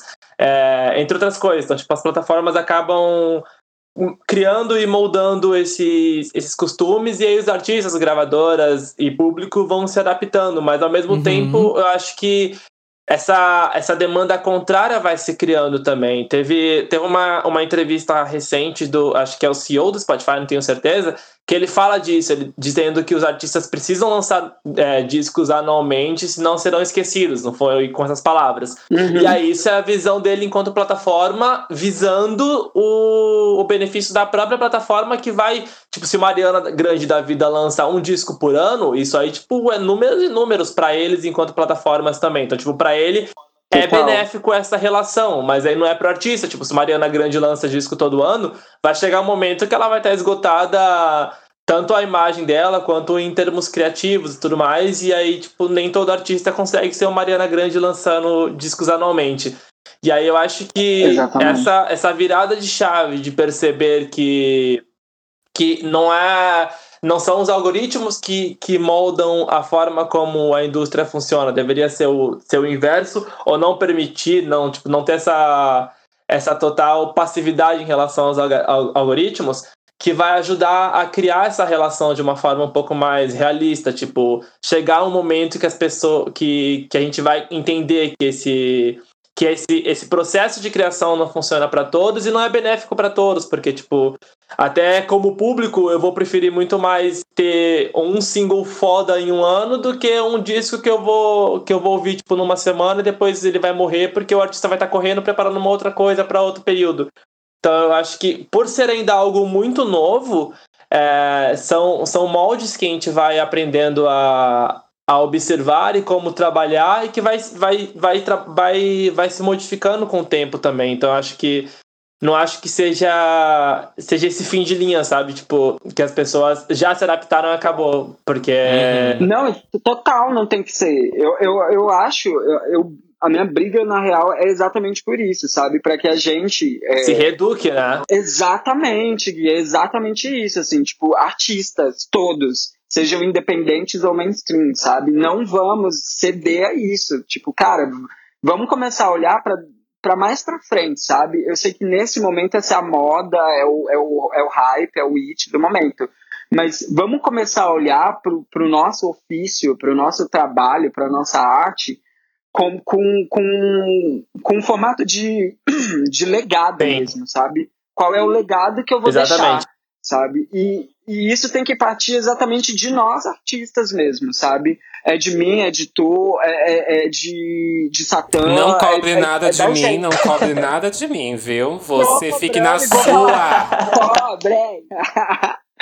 Mas eu acho que essa responsabilidade está na nossa mão, sabe? Eu acho que as plataformas têm muitos prós e contras, como foi dito. Eu acho que a gente tem muitos problemas em questões dos próprios artistas e às vezes nem tanto das plataformas. Eu acho que sim, elas vieram para facilitar muitas coisas e que a forma como a música foi distribuída e como a forma que os artistas lidaram com isso estão lidando acaba gerando vários problemas que acabam sim é, vazando para artistas menores, assim como também acaba vazando para artistas muito grandes. Que a gente tem aí hoje a improbabilidade de um artista gerar um primeiro lugar, sabe? Hoje a gente tem esse rolê que não é só você tocar bastante numa rádio que você fica em primeiro, não.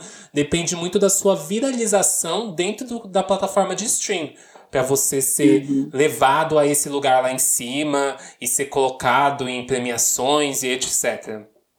Mas falando mais especificamente sobre isso, eu acho que a gente ainda está aprendendo a lidar com essas plataformas e como elas estão no mercado para nós, sabe?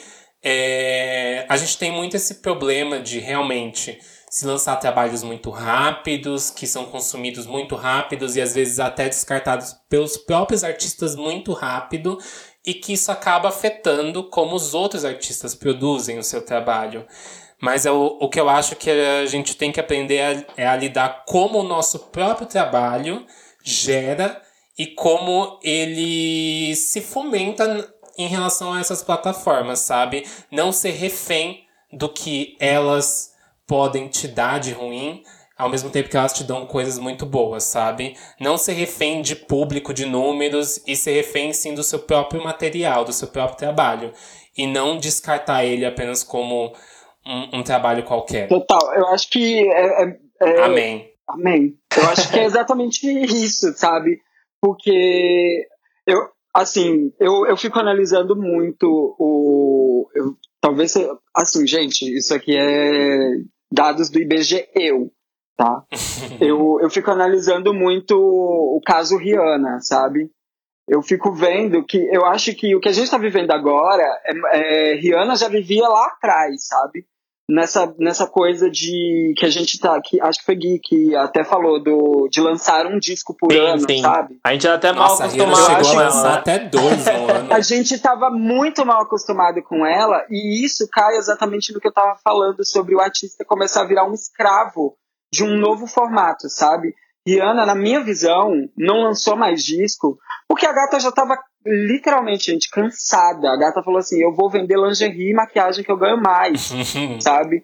Porque a gata ficou sobrecarregada. Ela começou a ter que suprir uma demanda que naquele momento só estava sendo imposto para ela, de lançar disco atrás de disco, atrás de disco, atrás de disco, que se eu não me engano encerrou ali no Unapologetic, né? Aí quando chegou ali, a gata pegou falou, tipo, chega, pelo amor de Deus, chega, chega, chega, chega, chega. É, ela lançou o One Time, mas tipo, anos depois, mas, né? Então, mas Já exatamente. Ela, a gata pegou e falou. Uhum. É, ela pegou e falou assim: chega, eu não vou mais lançar música para viralizar, eu não vou lançar mais música pensando no hit do momento, eu não vou. Eu vou agora eu vou parar e vou fazer o que eu quero, do jeito que eu quero, no formato que eu quero, com os estilos e com os ritmos que eu quero, e vou fazer um álbum lendário. E aí, quatro, cinco anos, seis anos depois, sei lá quanto tempo depois, ela vem com o Entai, pegou e falou: Ó, isso aqui é o que eu quero fazer, eu quero fazer nesse formato, eu quero fazer desse jeito,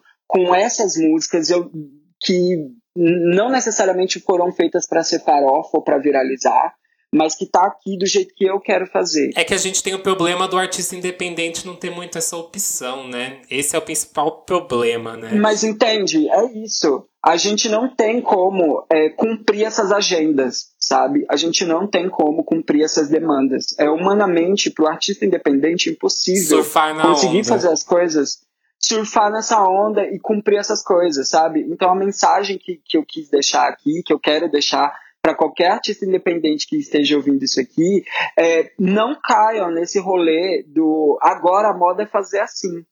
A, agora a moda é fazer assim. A moda é fazer assim, sim. Mas é pro artista que tem bala na agulha e cacife para conseguir fazer assim. porque a gente é, não vai conseguir fazer desse jeito sabe? E, ou até pode conseguir fazer desse jeito, mas a cabeça vai sair assim, um, um, um trapo. Façam terapia. Uhum. É, você vai sair, tipo, com trauma. Façam terapia. o programa de hoje foi sobre façam terapia, não façam música. É, essa é, é, a mensagem final do programa. Obrigado, foi ótimo. Mas é isso, gente. Eu acho que ainda vai mudar muito. Como a gente foi vendo aqui é, diversas vezes, apareceu algo novo que a gente ficou extremamente chocado.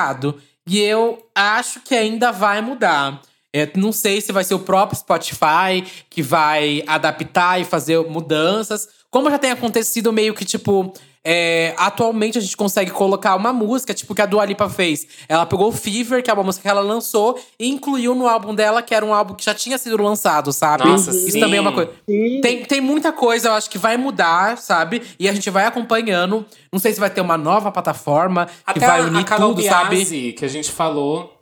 É, não sei o que vai acontecer, mas eu acho que ainda vai, vai acontecer muita coisa, amiga. Vai, provavelmente alguma coisa vai, vai mudar tudo que a gente entende como consumo de música. Eu acho que ainda vai ter um novo, um novo boom, sabe? Eu acredito nesse novo boom. Ai, meu Deus. porque a gente tá vendo esse boom Ai, acontecendo várias, várias não. vezes. Profetiza, profetiza. Eu tô cansada de bons, eu tô cansada de bons. São muitos bons todo ano, eu tô exausta.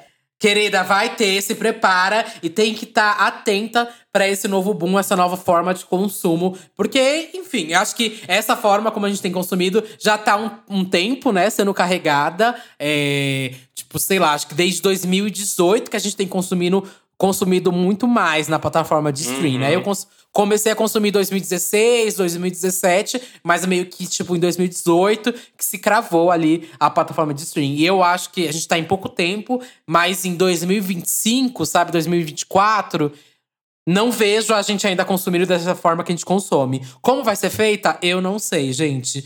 Mas tô Mas ansiosa vai pra vir com saber. música da Duda Delo Russo. Coitada. Ai, Coitada. amiga, me manda isso, pelo amor de Deus. Não, jamais. Eu vou mandar E só pra aqui- você, amiga. Eu vou mandar pra você. Manda! Eu tô amando tá aqui, gente. Eu tô amando participar desse podcast. É, eu quero deixar aqui, primeiramente, o agradecimento do Git Intel e do Gigo por terem topado tirar esse tempo da, do dia deles pra vir aqui conversar com a gente, ter esse papo mais leve, esse papo que não chega no certo e errado, mas é, tentamos entender o que, que tá acontecendo. E você, aí, consumidor, também tentar enxergar a forma como você tem consumido a música, Isso. né? E agora é aquele momento que vocês têm que se vender. Tem que fazer essas gaysinhas, esses boiolas, irem lá na- nas redes sociais de você, dar o like, fazer o Tintel pelo rumo dos 10k no Instagram. Por todo favor, dia. Eu amo, tu- eu amo o Twitter do. É todo dia vendo se o Tintel chegou aos 10k. Eu amo esse Twitter. Eu tô mais ansioso que ele. Meu Deus, por favor. Tem que ter um evento, vai ter uma, vai ter uma trophy, vai ter uma trophy de comemoração. Nossa, se Deus quiser, né? É, eu- que seja um evento presencial, não aguento mais um.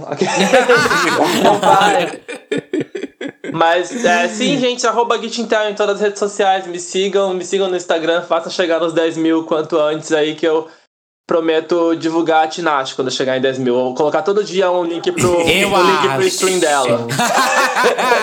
o primeiro arrasta pra cima vai ser ouçam Tinashe. Sim, vai ser o café da manhã Eu da. Tinashe. E você, Guigo, agora, amiga, vende o álbum, vende as performances, vende tudo, amiga. É agora. É, arroba oficial Gigo, Instagram, Twitter, é, Facebook eu quase não uso, então. Mas tem lá também, é só procurar Gigo que eu apareço por lá também.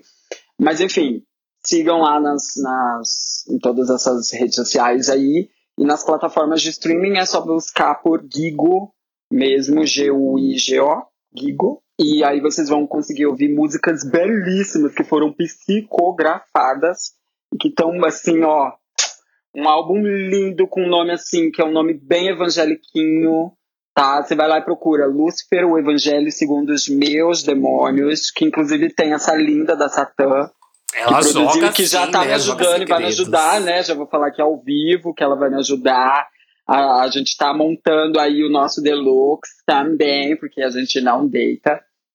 Então vai ter uma versão deluxe com mais participações e o álbum tá a coisa mais linda. Tem Frames, tem Satã, tem Aja, é, essa mesma Aja do RuPaul Drag Race e Kaya Conk num, num remix aí que Satan produziu, que tá lindo. E queria agradecer vocês também pelo convite. Tá, é, Ai, vocês sabem, tudo, sabe que eu escuto religiosamente o podcast, todos os episódios eu tô lá comentando com ele que eu amei, ou, enfim, fofocando com ele lá pelo WhatsApp. Então, fico muito honrado, muito obrigado de verdade pelo espaço. E é isso, e também tô com uma vaquinha, gente, ó, vou passar o chapéu, todo mundo pode estar lá doando também. Uhum. Porque a gente que é independente, a gente precisa, enfim, assobiar e chupar cana ao mesmo tempo para fazer as coisas acontecerem. Então, é isso. Arrasou, Arrasou. amiga. Arrasou. A gente até comentou também do do Lucifer Sessions, né? Esses tempos aqui no mixtape. Então, vai lá dar stream pra gatinha. Vai lá seguir o Tintel e fazer o arrasta pra cima dela acontecer, viu? A gente, a gente tá esperançoso pela, pela arrasta pra cima party. Que vai vai, acontecer, vai Então. acontecer. Obrigado, viu, gente? E eu queria deixar avisado aqui pra vocês que essa semana a playlist estará atualizada com singles do Gigo e o último álbum dele, Lucifer, tá bom? Pra vocês irem lá dar stream pra gata. Mas a gente vai ler agora os comentários dos dois últimos episódios aí, que foram o especial Ariana Grande e Girl Groups mais icônicos. E no próximo episódio a gente lê o dos apostas do Grammy. Vamos lá. Isso. Começando da especial Ariana. Olha, o da Ariana, o primeiro comentário aqui do PHP Henrique. Os fatos. Sweetener é melhor que Dangerous Woman. Obrigado. Discordo! Discordo! Só, só você pra acha mim, o isso, Dangerous amigo. Woman Só você é acha melhor. isso. Sweetener. Eu sei que você é Team Sweetener. Eu sei. Eu? Você, você não é Team Sweetener? Não, eu, eu sou fã de Dangerous Woman. Cadelinha de Dangerous Woman. Ah, tá. Tá certíssimo, Detesto então. Sweetener. Aí eu vou ler o comentário aqui do GG Guilherme Zero, acho que é um zero. Sou do time que considera o Sweetener um marco na carreira da Ariana. Pois você tá do lado do time errado, viu, meu amigo? É, concordo que o feat com a Missy foi mal aproveitado, mas o álbum, no geral, é muito conceitual e bem produzido. Sinto que a Ari é, participou mais ativamente na composição e produção, o que pode expli- explicar o fato dela ter mudado muito a sonoridade. Vocês não comentaram, mas vai lembrar que foi ele que trouxe o primeiro Grammy e único até o momento. Eu acho que assim, é, a gente tem todo aquele fato que rolou na tour, né? Do um, o infeliz é, incidente lá na tour e que isso acarretou, realmente, acho, na participação dela. E a gente não pode descartar muitas coisas que tem no Sweetener, como No Tears Left to Cry, God is a Woman, sabe? Tem umas músicas muito marcantes e icônicas. Uhum. Mas eu acho que não é o melhor álbum da Ariana, gente. Mas assim, é opinião, pró, é Uhum. opinião, gente. Você pode achar, mas enfim, É. eu acho também. Mas eu acho é, Notice Left to Cry tudo, Sim. tudo, tudo, tudo, tudo Nossa, eu também. amo God is a Woman, gente. Amo. Eu amo God is a Woman. Esse, o Guilherme, inclusive, também falou que ele fez- falou aqui que eu acho que a Ariana reclamou foi de Why Try e não de My, de My Everything. Lembro que os fãs pediam muito nos shows e ela disse que não entendia o porquê de gostarem tanto. Verdade, vou fazer aqui a errata. A música que ela reclamou foi realmente foi Why Try. Foi, acho que num show, eu fui pesquisar aqui. Num, num show, ela falou: Ah, gente, isso só mostra o quanto eu amo vocês, porque essa música me faz querer dormir. E ela falou que essa música ela achava um pouquinho chata. Mas essa música é maravilhosa. Eu amo essa música dela. E agora a gente vai pros comentários do episódio de Girl Groups mais icônicos. Que se você não ouviu, vai lá ouvir, porque tá todo esse episódio com Anderson Vieira e a participaçãozinha da Minzy, ex-integrante do 2NE1. Vou ler aqui o comentário do Léo V. Vieira. Conheci semana passada, estou maratonando e amando tudo que uma gay cresceu escutando e assistindo pop pela MTV e MixTV precisa. Acho que a primeira girl group que conheci também foi Pussycat Dolls. Bottoms era tudo. Era e é é música da carreira, gente. Vocês precisam fazer um episódio comentando sobre as divas pop alternativas, como Lana, Marina, Florence, etc. Eu imploro. Muito feliz que você gostou do nosso podcast, está ouvindo maratonando. Recomendo, viu? Vocês estão fazendo nada aí? Vai ouvir os outros episódios, reouve, é tudo, dá stream pras bonecas. e eu acharia tudo um episódio sobre as divas mais alternativas. Eu amo Maria and the Diamonds. A gente ama Melanie Martinez, né? A gente já comentou aqui. Uhum. E Florence, eu sou cadelinha. Eu amo também, Florence. E aqui, a JN Padilha falou: morta que até as CNZ foram citadas e All Saints esquecidas no churrasco, tadinhas. Ela e também um outro. Quem mais comentou do All Saints? O Vags Mendes falou: a meu episódio, fiquei esperando vocês falarem do All Saints. Que no UK chegou a bater de frente com as Spices. Eu amo até hoje. Eu não consumi, gente, essas All Também não. É, sei quem é e tudo mais, mas não cheguei a consumir muito, porque acho que não. Enfim, eu não vivi muita época da Spice Girls. E como mal Spice Girls chegou pra uma galera, né? Chegou aqui no Brasil, óbvio, mas assim, pra minha geração, muita gente até não, não conhece tanto de Spice Girls. E o All Saints, muito menos. Então, é, é, foi por isso até que a gente acabou não comentando tanto de All Saints. Mas fica aqui, se você não conhece, vai pesquisar, vai conhecer All Saints, que foi um girl- uma girl band também icônica. Sim, acho que a gente falou mais das que marcaram, assim, a gente de alguma forma. E, e algumas que realmente marcaram o começo, assim, do que foi… Foram as girl bands, né? Mas quem sabe um outro episódio aí a gente não faz futuramente. É isso, temos! Temos Eu Sou Satã, você me acha em qualquer rede social por arroba satanmusic S4TAN. Você também me acha em qualquer plataforma digital. Aproveitando esse episódio de streams, vai dar stream lá nas minhas músicas, vai! Suas maravilhosas, suas lindas. Ai, vocês são perfeitas, né? e você, amiga? Eu sou Duda Delo Russo, com dois L's, dois S's, um corpo, um rosto, um gosto musical, um apreço, uma crítica, querida. Vai lá me seguir no Twitter, Instagram e TikTok, aonde você quiser, estou lá, tá? E também estou no Santíssima Trindade das Perucas, Às terças-feiras. às terça-feiras. E é isso, gente. Espero vocês semana que vem, hein? Tchau, tchau, gente. Até semana que vem. Beijo. Beijo.